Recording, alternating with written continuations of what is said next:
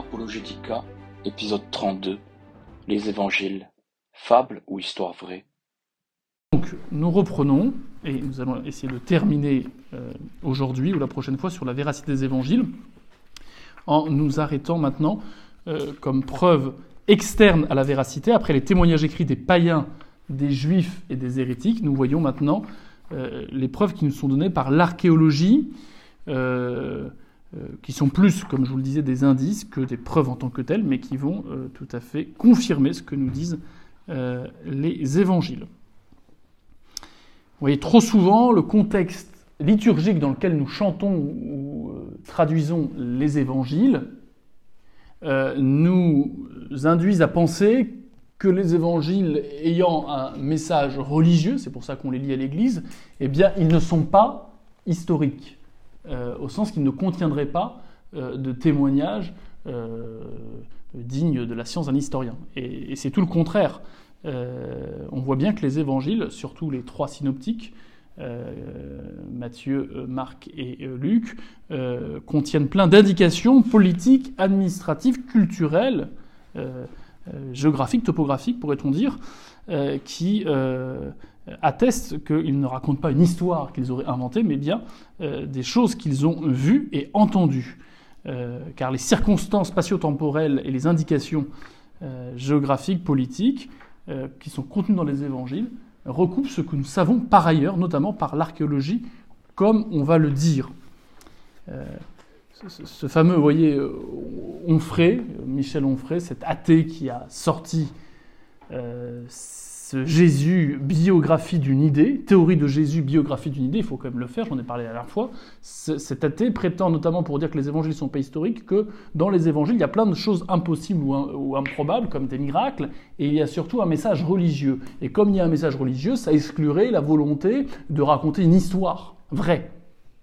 Ben, c'est tout le contraire. Nous sommes la religion de l'incarnation.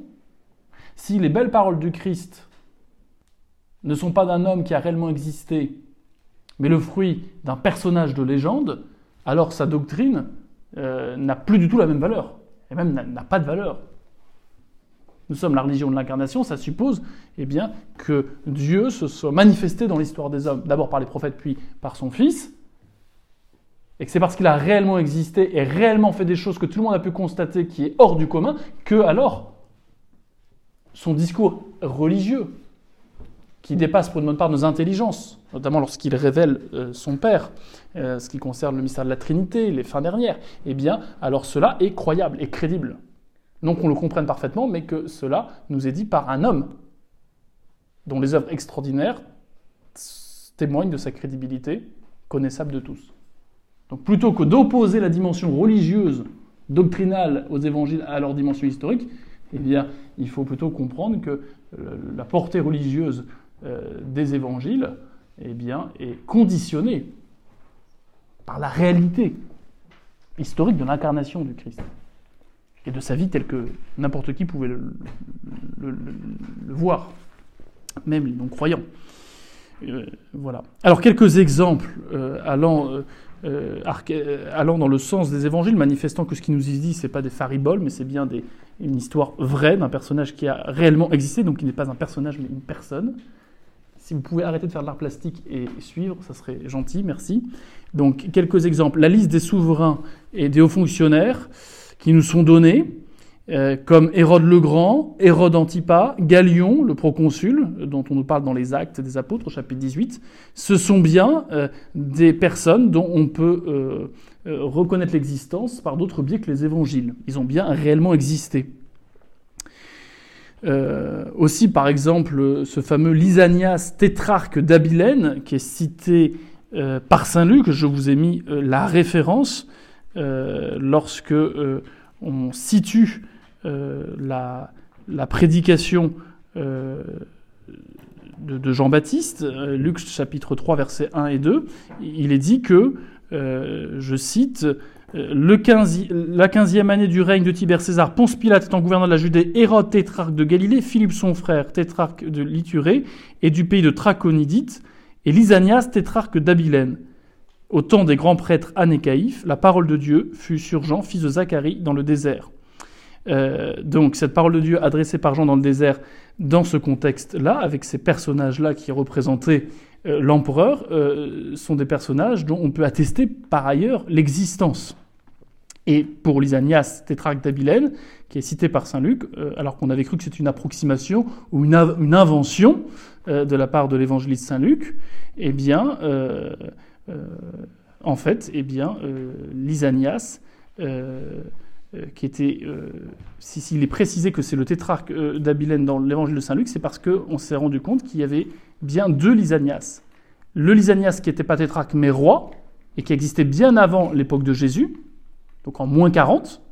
Mais il y a bien eu un autre tétrarque, et d'où la précision euh, tétrarque et non pas roi, euh, celui dont parle Saint Luc dans son évangile, euh, qui a bien vécu à l'époque du Christ. Donc ce, détail, euh, tétrarque était pris par certains modernes comme un signe supplémentaire contre l'historicité des évangiles, se retourne contre eux, puisqu'on s'est bien rendu compte qu'il y a bien eu deux Lysanias, un roi en moins 40, un tétrarque, représentant euh, aux fonctionnaires euh, qui a bien existé euh, au de, au temps de Jésus.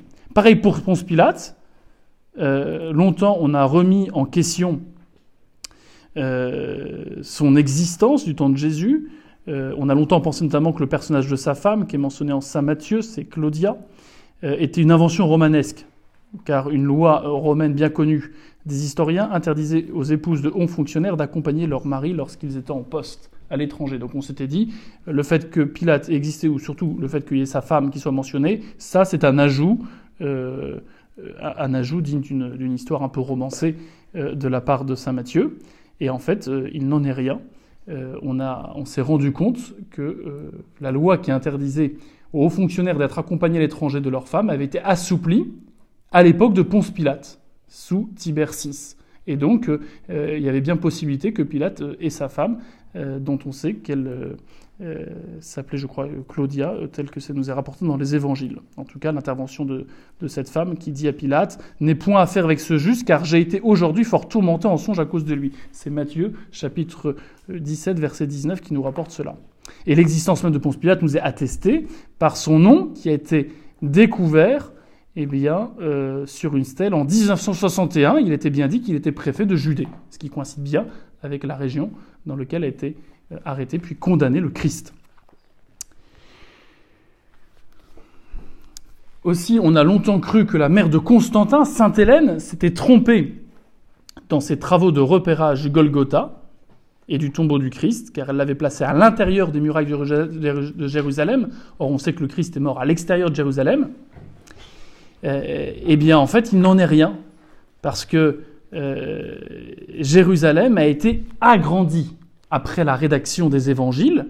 Voilà pourquoi euh, Hélène, Sainte Hélène, a euh, situé le Golgotha à l'intérieur de, Jérusalem. Mais à l'époque du Christ, vers 40, ce lieu se situait bien à l'extérieur. Les archéologues ont découvert en effet que la ville de Jérusalem s'est étendue plus tardivement euh, après la mort du Christ, et que ces murailles, ces murailles avaient été décalées vers le nord par un certain Hérode Agrippa dans les années 40, donc 7-8 ans après la mort du Christ. Et ainsi, le tombeau du Christ, qui est initialement à l'extérieur de Jérusalem, s'est retrouvé à l'intérieur, la ville ayant été agrandie. Je vous avais parlé, je ne sais pas si vous vous souvenez, mais de, cette, euh, ce, portique, de cette piscine pardon, à cinq portiques dont il est question euh, dans l'évangile euh, de Saint Jean, chapitre 5, verset 2, là où il y a eu un miracle de la part du Christ. certains avaient pensé que cette précision de la piscine de cinq portiques, c'était symbolique, mais il n'en est rien. On a retrouvé en 1888 cette piscine avec cinq portiques, à l'endroit indiqué, et, tel qu'on peut le recouper dans les évangiles, à Bethsada, et cette piscine est longue de 120 mètres et large de 70 mètres. Donc c'est effectivement une très grande piscine, euh, là où se baignaient ceux qui avaient l'espoir de bénéficier d'un miracle. Et puis il y en a un qui était paralysé, qui ne pouvait, qui n'avait jamais le temps, vous savez, d'aller dans cette piscine quand l'ange agitait l'eau, et le Christ, eh bien, va le guérir, ce pauvre. Donc cette précision, vous voyez, apportée par saint Jean, postule en faveur, euh, eh bien, de ce qu'il raconte, à savoir non pas une histoire qu'il invente euh, au service d'un message religieux, mais euh, réellement un témoignage euh, situable dans le temps et dans l'espace. Prenons comme autre exemple le bourg de Nazareth. Beaucoup ont pensé que c'était un symbole, un Nézer. Nazareth, ça viendrait de Nézer, qui veut dire rejeton, qui serait donc une, une allusion au prophète Isaïe, qui parle du rejeton de Jessé pour annoncer le Christ. Eh bien, plus qu'un symbole, Nazareth, c'est bien une ville qui a réellement existé, et on en a retrouvé les vestiges du 1er siècle en 2009.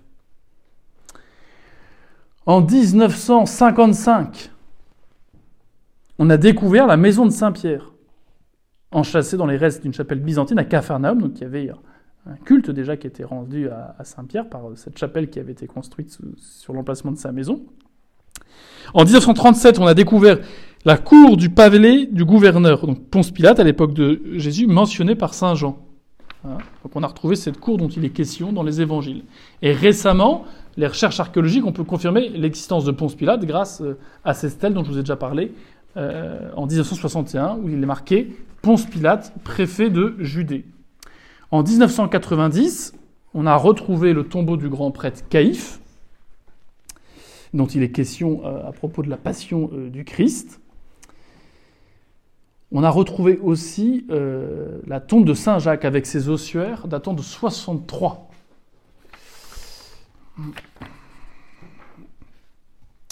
Enfin, les emplacements de la grotte de la Nativité et euh, du rocher du Calvaire ne sont euh, plus contestables, car l'empereur Adrien, qui avait voulu effacer le culte chrétien et avait fait un, bois sacré, un temple hein, pour profaner justement ce lieu qui pour les chrétiens était hautement symbolique.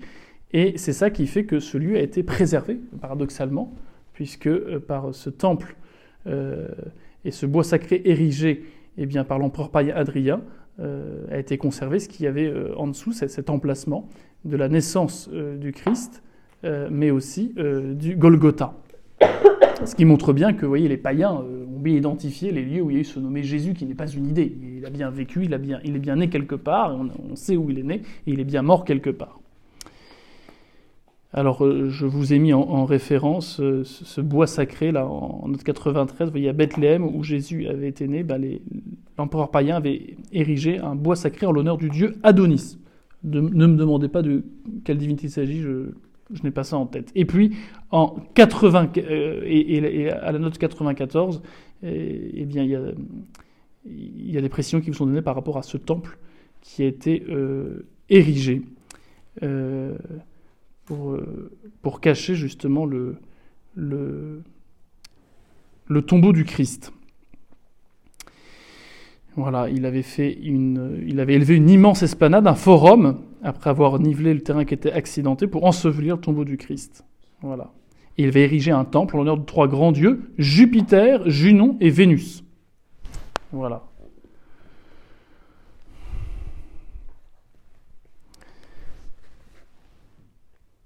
On a retrouvé aussi une inscription datant du temps de Tibère avec le nom de Lysanias II, ou aussi appelé Abilène, qui est décrit donc dans l'évangile de Saint Luc, chapitre 3, verset 1. Et c'est intéressant de se dire que Flavius Joseph, cet historien juif dont je vous ai déjà parlé, qui atteste euh, lui aussi l'existence du Christ, avait rapporté l'existence d'un homme nommé Lysanias, euh, mais dont le règne s'était déroulé entre moins 40 et moins 36. C'est le Lysanias qui est, euh, effectivement le, qui n'est pas le, tétrarque d'Abilène, mais qui est ce roi qui a bien existé, mais bien avant le Christ, avant la naissance de Jean-Baptiste. On a l'évangile de Saint Luc qui nous affirme, chapitre 2, versets 1 à 3, que Marie et Joseph sont retournés à Bethléem à cause d'un fameux gouverneur syrien euh, eh bien, qui faisait un recensement. C'est pour ça que le Christ n'est pas Nazareth, souvenez-vous. Il y avait ce recensement euh, de tout l'empire romain qui était décrété, et le gouverneur syrien euh, eh bien, avait provoqué ce recensement, et il, se trouve alors que euh, ils sont montés jusqu'à Bethléem pour s'inscrire comme habitant cet empire. Eh bien, les découvertes archéologiques du 19e ont révélé qu'il y a bien un homme qui s'appelait Quirinus, qui était le proconsul de la Syrie en entre l'an moins 11 et la mort d'Hérode en l'an moins 4. Et euh, son nom a été découvert sur une pièce de monnaie datant de cette époque, montrant une fois de plus que Luc ne s'était pas trompé. Alors vous me direz, bah, comment se fait-il qu'on dit qu'il a pu vivre jusqu'à l'an moins 4 alors que Jésus précisément l'est en, l'an 0 Mais souvenez-vous encore une fois du décalage qu'il y a eu dans le comptage des années que je vous avais expliqué. Euh, donc il n'y a pas de contradiction à dire que euh, ce Quirinus qui a bien été proconsul entre moins 11 et moins 4, eh bien, a été proconsul au moment de la naissance du Christ, puisque la naissance du Christ, en réalité, elle est, euh, euh, datée en réalité entre moins 4 et moins, et, moins 10, comme nous l'avions euh, dit la dernière fois, parce qu'il y avait eu une, erreur cumulée de, comptage des années par ce fameux moine dont on doit le, calendrier. Concernant les bâtiments, on a la grande synagogue de Capharnaüm qui nous est mentionnée dans les évangiles, notamment en Saint Luc chapitre 7 versets 1 à 10, qui a été retrouvée et elle est bien située près de la mer, comme nous le dit l'Évangile. Euh, il y a aussi euh, cette, euh, cette, piscine de Siloé dont il est question en Saint Jean, chapitre 9, verset 7, qui a été découvert en 2004. Donc qui, qui coïncide avec, avec, ce que nous savons par l'Évangile. Il y a aussi la mention par Saint Jean de l'existence d'un jardin sur le lieu de la crucifixion, et qui s'accorde parfaitement avec ce que nous savons euh, par l'archéologie aujourd'hui. Et euh, pareil pour ce qui est de l'existence de Caïphe et de sa famille, il y a une tombe qui a été découverte en 1990 euh, qui porte bien l'inscription de Caïphe. Alors, dans un livre que je vous recommande, que j'ai mis en bibliographie, euh, on peut retenir euh, dans ce livre euh, qui s'appelle Jésus et les nouvelles découvertes archéologiques, eh bien, il est mentionné huit découvertes majeures de l'archéologie contemporaine qui coïncident avec ce que nous disent eh bien, les évangiles. Alors, je vous les, je vous les nomme. L'identification des synagogues antérieures à l'an 70, donc euh, que ce soit Gamla, Masada ou Hériodome, euh, ces synagogues sont probablement là où le Christ a prêché. Et euh, Saint Marc nous parle notamment de ces synagogues où le Christ est bien étalé. par exemple, chapitre 1, verset 39. On a retrouvé donc les murs et les portes de Jérusalem, qui coïncident avec la Jérusalem décrite par les évangiles, les soubassements de la section orientale du mont du Temple, ce qui vient appuyer euh, ce passage au Saint-Marc chapitre 13 verset 1, Regarde maître, quelle belle pierre, quelle belle construction. Donc ça évoque l'agrandissement euh, de l'esplanade du temple qui avait été commandité par Hérode. Le marché de la viande a été découvert, c'est cet endroit où on achetait les euh, victimes qui allaient servir pour les sacrifices au temple. Des éléments indiquent que le lieu où l'on gardait les bestiaux, qui étaient donc destinés aux holocaustes, avait été transféré du mont des Oliviers à l'intérieur de l'enceinte du temple, quelques mois avant l'an 30. On comprend alors la colère du Christ qui nous est rapportée dans les évangiles lorsqu'il dit que ces vendeurs de bêtes, euh, soi-disant pour euh, les offrir après au sacrifice, avaient profité de cela pour faire du temple une maison de trafic, ce qui va mettre en colère le Christ. Les découvertes concernant la piscine de Bethsaida, j'en ai déjà parlé, donc on a retrouvé en 1888 cette piscine de 5 portiques le prétorium, la place publique d'Allée dont euh, j'ai parlé, qui est euh, évoqué en Saint Jean, chapitre 19, verset 13, comme étant le lithostrotos, eh bien, on l'a retrouvé. Euh, et puis, les découvertes des restes d'un crucifié, à l'endroit non loin du Golgotha, ce qui coïncide avec ce qu'on sait par les, évangiles, qui disent qu'il n'y a pas simplement Jésus qui a été crucifié au Golgotha, il y a eu deux brigands de Laron, donc on a retrouvé des restes de crucifiés.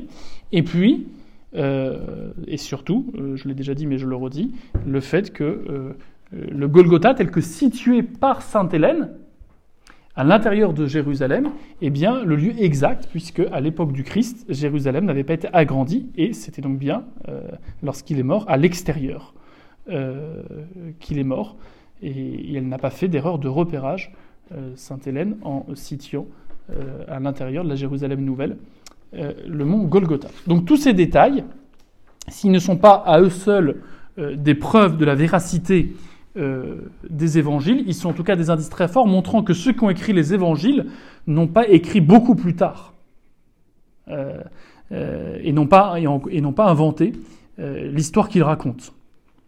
Un des témoignages que je n'ai pas mentionné parce qu'on y consacrera un chapitre entier en faveur de non seulement l'existence, mais la fin de vie tragique du Christ, c'est bien sûr le linceul de Turin. Hein. on y consacrera tout le chapitre 6. Donc je ne vais pas en parler ce soir. On peut mentionner enfin d'autres témoignages externes en faveur de la véracité euh, des évangiles. Euh, le fait que le christianisme se soit répandu euh, rapidement, malgré tous les obstacles et les difficultés. Je vous l'avais dit, pour qu'il y ait une légende, il faut qu'il y ait plus de 200 ans entre les faits racontés, plus de 100 ans au moins entre les faits racontés, et puis ce qui va en être dit, pour qu'il y ait une déformation possible et que plus personne puisse contester ce qui s'est passé, puisqu'il n'y a plus aucun survivant. On sait que l'évangile et l'histoire de la vie du Christ et, le christianisme, tout simplement, s'est répandu euh, très rapidement après la mort du Christ, bien avant la fin du premier siècle.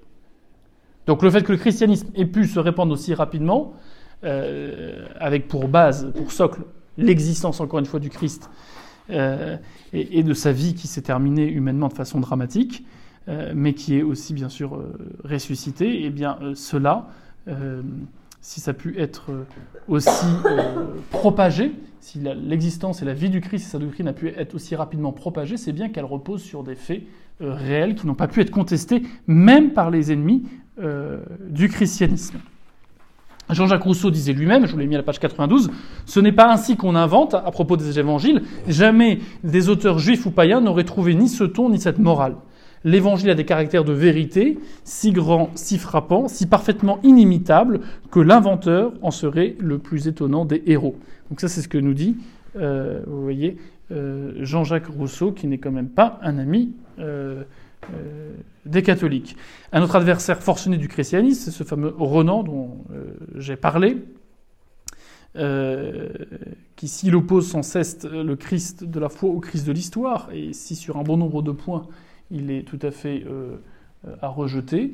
Lui-même, quand même, euh, ne, remettra jamais en cause euh, l'historicité du témoignage des premiers chrétiens que sont les évangélistes. Voilà ce qu'il dit. Pour s'être fait adorer à ce point, il faut qu'il ait été adorable. L'amour ne va pas sans un objet digne de l'allumer, et nous ne saurions rien de Jésus, si ce n'est la passion qui l'inspira à son entourage, que nous devrions affirmer encore qu'il fut grand et pur la foi, l'enthousiasme, la constance de la première génération chrétienne ne s'explique qu'en supposant à l'origine de tout le mouvement un homme de proportion colossale. Donc dans sa vie de Jésus tout à fait contestable, Renan au chapitre 28 reconnaît qu'à l'origine du christianisme, il y a quand même dû exister un homme extraordinaire, ininventable, pour euh, déclencher euh, une telle, euh, un tel zèle à son service et une telle expansion du christianisme. De gens qui ont été prêts, encore une fois, à mourir pour la doctrine du Christ. Si vous pouvez faire moins de bruit, ce serait bien. Comment expliquer en effet l'ébranlement du monde gréco-romain au 1er siècle, l'enthousiasme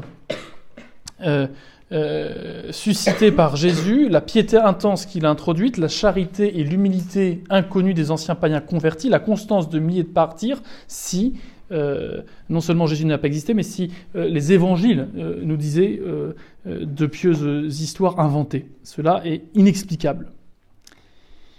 Et surtout, les évangélistes n'auraient jamais réussi à faire accepter et à adopter le christianisme si ça avait été le fruit eh bien, de leur imagination, de leurs inventions.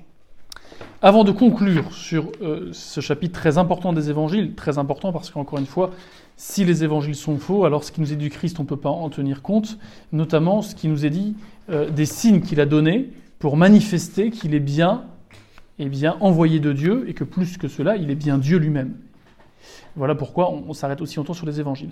Eh bien, je vais terminer ce chapitre en vous parlant de cette méthode qu'on pourrait qualifier d'hypercritique. Ceux qui pensent a priori, eh bien, que euh, euh, rien de ce que nous dit la Bible, et spécialement les évangiles, ne serait de soi euh, crédible et fiable. Cette méthode qui consiste à passer au crible la Bible et l'évangile en particulier de la raison, cette méthode donc hypercritique, elle consiste à dépouiller l'évangile, si vous voulez, euh, euh, de tout fait qui serait apparemment euh, improbable pour essayer de dégager uniquement ce qui serait certain de Jésus, le Jésus, donc le vrai Jésus, celui que les évangélistes nous auraient caché.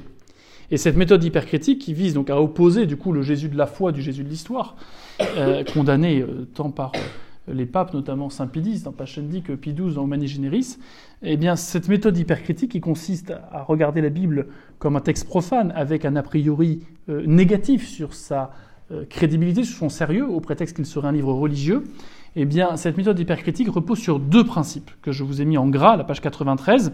Premièrement, tout témoignage serait a priori trompeur, sauf preuve du contraire. Donc, euh, comme les évangiles sont du genre du témoignage, on ne peut pas en soi euh, faire confiance. Alors on reverra, ça a plein de conséquences. Si on est euh, logique, ça doit faire remettre en cause quasiment tous les témoignages historiques du même genre. Deuxièmement, tous les témoignages comportant la moindre contradiction entre eux doivent être rejetés comme douteux. Arrêtez, ça fait deux fois, la troisième fois c'est dehors. Euh, donc l'idée, c'est que à partir du moment où il y a euh, des témoins qui disent des choses, qui écrivent des choses contraires, c'est que euh, y en a un des deux qui doit mentir et que dans le doute, on s'abstient d'accorder le moindre crédit à l'un comme à l'autre, puisqu'il n'y a pas moyen de savoir qui serait le, menteur supposé, et, peut-être les deux seraient, menteurs. Alors si on applique ces critères complètement fous, de cette méthode hypercritique qui consiste à partir du principe que tout témoignage en soi est trompeur et que la moindre contradiction en tout cas est signe probablement de mensonge et doivent donc euh, euh, induire un rejet de ces témoignages, eh bien euh, si on applique cela à l'histoire en général, il ne reste pas grand-chose de l'histoire et on peut même vous faire douter de votre lieu de naissance. Parce que vous pouvez tout à fait convoquer des témoins assez éloignés du moment où vous êtes né et qui vous feront douter parce qu'eux ne seront pas tout à fait sûrs de ce qu'on vous a raconté.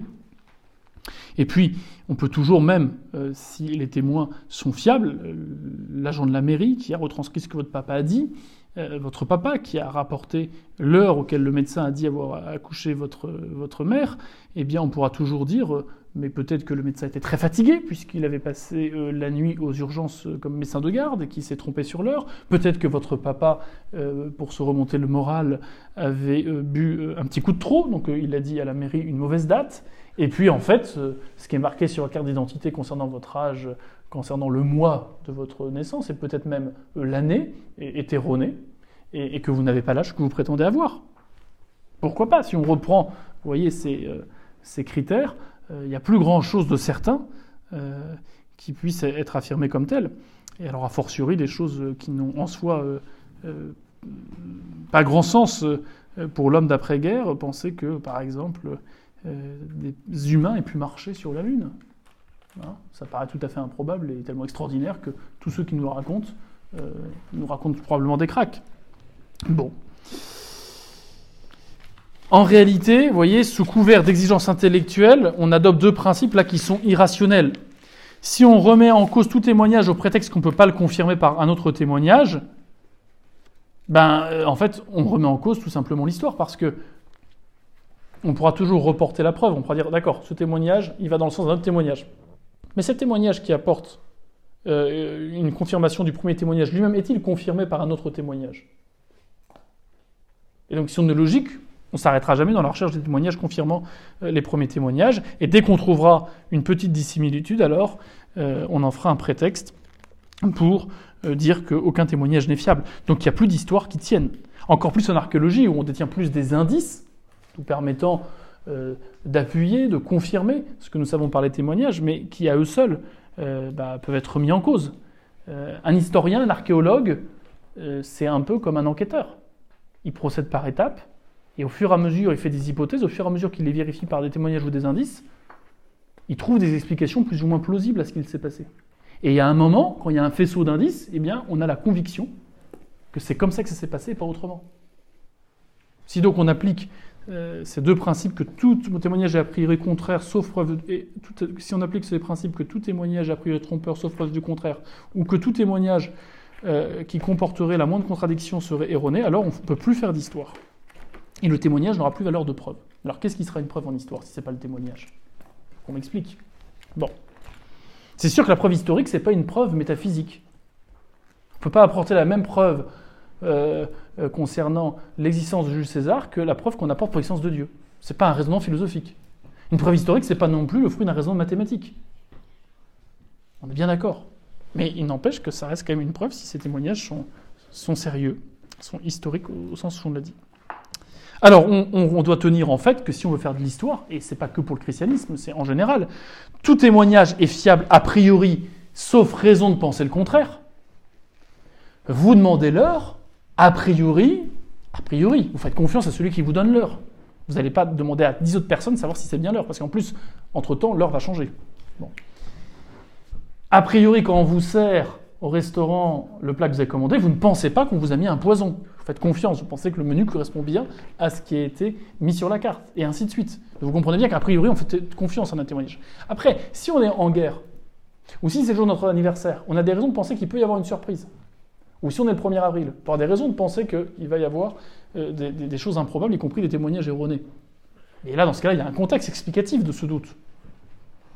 Mais s'il n'y a pas d'indice à penser qu'on nous ment, il n'y a pas de raison de penser que tout le monde nous ment a priori. D'accord, bien. Bon. Et puis, euh, il faut aussi dire que, deuxième principe qu'il faut tenir, contrairement aux hypercritiques, c'est que les témoignages indépendants, qui diffèrent sur une foule de détails, mais qui concordent sur l'essentiel, sont a priori crédibles. Il y a un accident, ou plutôt il y a un crime qui se passe. Il y a un crime qui se passe. Vous voyez un monsieur qui demande de l'argent à un autre monsieur, cet autre monsieur ne lui, ne lui donnant pas, eh bien, il se fait tuer par un coup de couteau. Admettons. Bon. Vous voyez ce crime. Si vous n'êtes pas l'ami du monsieur qui a tué l'autre monsieur, et que vous êtes plusieurs euh, à avoir vu la scène, l'un de la boulangerie achetant son pain, l'autre en faisant la queue à la pharmacie, l'autre attendant son enfant à l'école, eh bien, vous allez avoir trois regards différents sur la même scène que les enquêteurs vont reconnaître, mais avec des détails différents. Et il y a des choses à la marge que vous allez déformer de par l'émotion. Vous allez être persuadé que ce monsieur était très grand, alors qu'il n'était pas si grand que ça. Vous êtes persuadé que la voiture qui avait derrière, qui était aussi témoin de la scène, eh bien, c'était une Citroën. Alors que non, c'est euh, la Renault Scénic qui lui ressemble. Bon. Donc il y a bien des détails qui, vont se contredire. Mais vous allez tous rapporter globalement la même chose, sur le fait qu'il y a un monsieur qui a discuté avec un autre monsieur tout d'un coup il s'est fait tuer. Et qu'apparemment c'est suite à un dialogue assez bref. Ceux qui sont plus proches vont voir qu'il mettait la main au porte-monnaie, euh, bon, que euh, il s'agissait plus euh, probablement d'une demande de clope ou d'argent. Ceux qui sont plus loin vont penser que c'est plutôt indifférent, lié à une querelle de voisinage, parce que vous savez par ailleurs que ces deux messieurs peuvent pas se piffrer depuis des années. Donc il y a des interprétations par rapport à ce que vous avez vu qui vont aussi être différentes. Mais vous serez tous d'accord pour dire que bah, étaient, ils, étaient, deux debout, puis il y en a un qui s'est retrouvé gisant au sol. Après apparemment un coup violent, l'un va croire que c'est le poing, l'autre va penser que c'est un couteau parce qu'il était plus proche et voilà, il a vu que c'était un couteau. Si en revanche, vous êtes trois témoins qui sont l'ami de ce monsieur criminel, et que tout d'un coup, euh, euh, vous sortez aux enquêteurs exactement de A à Z la même version, les mêmes détails, la même marque de bagnole, même tout. Et vous êtes entendu, bien sûr, pour dire que c'est pas lui qui a commencé, mais c'est l'autre qui a voulu le menacer qu'un couteau et qui donc il l'a retourné contre lui se défendre. Bon. Et que par ailleurs, tout, est, tout est exactement, vous dites exactement la même chose, mot pour mot. Est-ce que vous pensez que les enquêteurs vont être enclins à vous croire? Si mot pour mot vous dites tous la même chose Ben non. Et encore moins s'ils découvrent que vous étiez ami de longue date de celui qui est présupposé euh, ou qui est suspecté d'être le criminel. Là, on va se dire, non seulement ils se connaissaient, et en plus, il y avait un intérêt pour eux à couvrir cette personne-là, puisque c'est leur ami. Et on en avait l'indice parce que, en tout point, ils disaient exactement la même chose, alors qu'ils n'étaient pas situés au même niveau. L'un à la pharmacie, l'autre à la boulangerie, l'autre attendant ses enfants à l'école. Comment se fait-il qu'ils donnent le même récit? Donc c'est l'inverse. C'est quand j'ai un récit différent, teinté d'émotions, d'interprétations différentes, mais qui disent l'essentiel, que là, j'ai raison de penser que les auteurs ne sont pas concertés, qu'ils n'ont pas d'intérêt à dire autre chose que, que ce qu'ils ont vu, et à les dire en tout cas tel qu'ils ont l'impression de les avoir vus. Parce qu'après, dans l'émotion, on peut voir des choses qui ne sont pas tout à fait exactes, mais de là à inventer quelque chose, bah non, c'est le contraire. Ces différents sur le détail sont le signe plutôt de leur, de leur, de leur véracité. Je, ne m'arrête pas là parce que on a, on a beaucoup de, on, a beaucoup de, on a beaucoup de choses encore à dire et à faire, mais dites-vous que, a priori quand même, hein, on part du principe que les gens nous disent vrai qu'on leur demande, sauf s'ils semblent avoir un intérêt évident à mentir. Ou qu'ils sont apparemment atteints d'une affection mentale ou d'un désir de plaire, et que ce qu'ils disent va leur apporter euh, beaucoup d'avantages. Là, dans ce cas-là, effectivement, on peut se poser la question de leur véracité. Mais autrement, a priori, on n'a aucune raison de refuser un témoignage.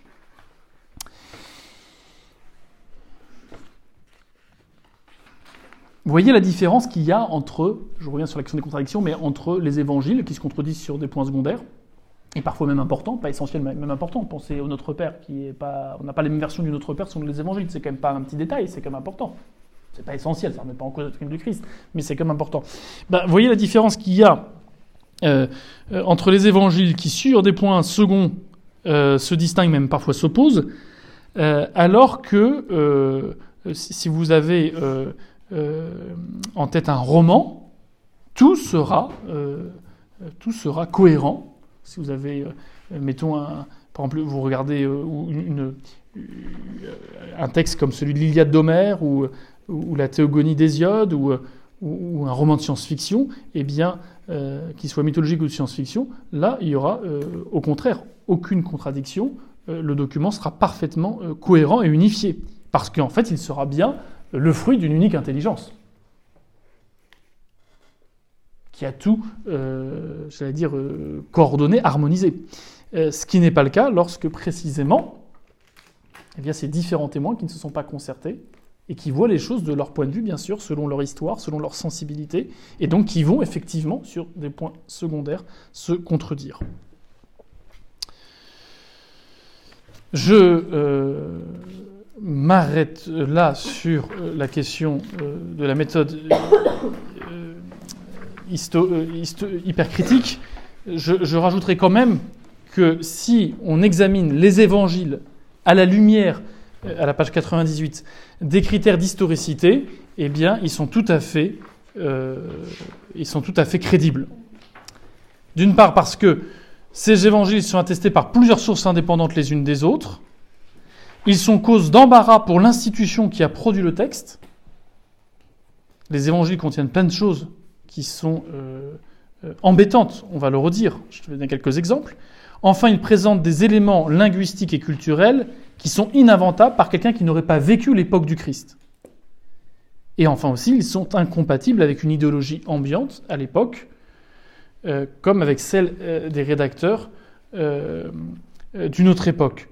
Vous voyez, euh, euh, les évangiles ne peuvent pas être écrits par des gens qui n'ont pas vécu à cette époque-là, et ceux qui ont euh, écrit ces évangiles ne brodent pas des choses qui iraient dans le sens de la mentalité de l'époque. Au contraire, tout va à rebours de cet empire païen décadent dans ce qu'ils disent. Alors, voyons quelques éléments embarrassants pour l'institution qui est véhiculée par les évangiles, qui manifestent bien que euh, leurs auteurs sont honnêtes. Par exemple, à lâcheté des apôtres, le fait qu'ils se barrent tous au moment où Jésus est arrêté. Le reniement de Saint-Pierre, celui qui est prétendument euh, le chef de cette euh, secte, vue en tout cas par les païens, c'est une secte, l'Église catholique. Eh bien, il est rapporté que ce chef, eh bien, il a trahi trois fois son maître. Euh, et avec insistance, quand vous regardez Matthieu chapitre 26, verset 69-74, c'est pas marqué et un jour il l'avait trahi. Non, non, c'est décrit précisément. Euh, c'est euh, ce triple reniement de Saint-Pierre. Le fait qu'il y ait en permanence autour de Jésus des gens qui étaient réputés de mauvaise compagnie. Je pense bien sûr à la prostituée Sainte Marie-Madeleine, qui va quand même jusqu'à lui embrasser les pieds ou à lui verser du parfum. Je pense à la Samaritaine, je pense, les, Samaritains, c'était, vous savez, des gens qui étaient considérés comme euh, euh, quasiment mécréants, puisque c'était des, ils étaient vus comme des schismatiques. Hein. Donc euh, on n'allait surtout pas se mélanger qu'on était bon juif avec eux. la femme adultère, bien sûr, lorsqu'on veut la faire lapider, qu'on l'amène à Jésus, ben Jésus la rejette pas du tout. tous ces passages dans la vie du Christ qui sont rapportés par les évangiles spontanément, ben, on peut se dire qu'ils n'auraient pas dû aider, ils n'ont pas pu aider le christianisme à se répandre, puisque ça allait à rebours de l'idée qu'on se faisait de, quelqu'un de bien. Et pourtant, ils sont présents dans ces évangiles, ce qui manifeste bien que leurs auteurs n'ont pas voulu arranger la réalité pour la rendre plus acceptable. Quant aux paroles de Jésus, disant qu'on ne connaît pas l'heure du jugement, euh, euh, que lui-même, hein, il ne connaît pas l'heure du jugement. Quand la date de ce jour et à l'heure, personne ne les connaît, ni les anges des cieux, ni le Fils, personne que le Père seul. Quand Jésus dit cela pour dire que, en fait, il ne lui appartient pas comme homme de dire quand est-ce que sera la fin du monde, on pourrait se dire, bah, avoir rapporté ça, c'est très dangereux parce que ça fait croire du coup que Jésus n'est pas vraiment Dieu. Comprenez? Jésus dit Je ne connais pas l'heure. Même pas moi, il est donné de, vous, connaître l'heure de la fin du monde. On pourrait dire S'il dit ça, ça veut dire qu'il n'est pas Dieu. Or, tout le message de l'évangile, quand même, montre qu'il est Dieu. Donc, on pourrait s'attendre à ce que des évangélistes, euh, pressés de faire croire en Jésus, aient effacé de la bouche du Christ cette parole embarrassante. Euh, eh bien non, elle y est bien. Euh, voilà. Et puis quant aux choses les plus extraordinaires que sont contenues dans les évangiles, mais aussi euh, incompréhensibles, comme le fait que celui qui ne mange pas sa chair et ne boit pas son sang n'aura pas la vie éternelle, c'est très embarrassant, eh bien ça s'y trouve. Le fait que Jésus pardonne les péchés, qu'il se prenne pour Dieu, qu'il agisse au nom de Dieu, c'est tout à fait choquant. C'est la raison pour laquelle il sera condamné à mort avant ses disciples, eh bien, ça s'y trouve complètement, ça n'a pas été édulcoré pour faire accepter euh, Jésus. Le fait aussi que, vous voyez, les, apôtres sont décrits comme des personnes non seulement lâches, mais qui ont douté de leur maître. Après la mort de Jésus, ils sont tous pétris de peur, enfermés dans le Cénacle, pensant qu'ils se sont fait avoir et qu'ils allaient subir le même sort. Comment se fait-il que cette résurrection soit alors racontée si elle ne s'est pas vraiment produite? On en reparlera. Eh bien, elle est racontée parce qu'elle s'est vraiment produite. Et, elle est racontée de façon aussi vraie que euh, leurs leur euh, doutes et, leurs craintes euh, au moment où ils pensaient que c'était fini, que tout était foutu, le samedi saint. Les deux euh, réalité euh, se trouve dans les évangiles. Ça n'a pas été édulcoré au prétexte que Christ étant ressuscité, ayant donné l'Esprit Saint aux apôtres, on n'allait pas passer rapidement sur ce qui s'était passé le samedi saint. Non, tout est, tout est donné. Et je vous rappelle que dans la conception juive de l'époque, du Messie, tel qu'il était décrit par les prophéties, l'interprétation qui en était faite, que ça serait un Messie triomphant euh, qui ne pourrait jamais souffrir, en tout cas jamais mourir. Hein? La mentalité de l'époque, c'était d'attendre un Messie politique, un despote qui allait enfin donner la victoire des Juifs sur leurs oppresseurs, les Romains, il ne s'agissait pas d'avoir quelqu'un qui euh, naisse dans une crèche et qui meurt sur une croix. C'était complètement inenvisageable pour un, pour un, juif. C'est pour ça que les grands prêtres qui connaissaient mieux les Écritures que quiconque eh bien, euh, ont voulu euh, mettre à mort ce soi-disant Messie. Eh bien, pourtant, cela qui dérange à l'époque où les évangélistes écrivent, eh ils l'écrivent quand même ils écrivent quand même que celui qui croit être le Messie est un homme et un homme qui est mort et qui a souffert. Euh, donc ils n'écrivent pas d'après la mentalité dominante euh, de la religion de leur père. Euh,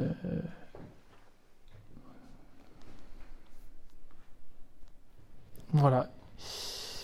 Et je m'arrête là parce que le temps passe. On conclura complètement la prochaine fois sur l'historicité des évangiles avant de parler de euh, euh, la question des prophéties, euh, qui sont un des signes en faveur de la crédibilité du christianisme.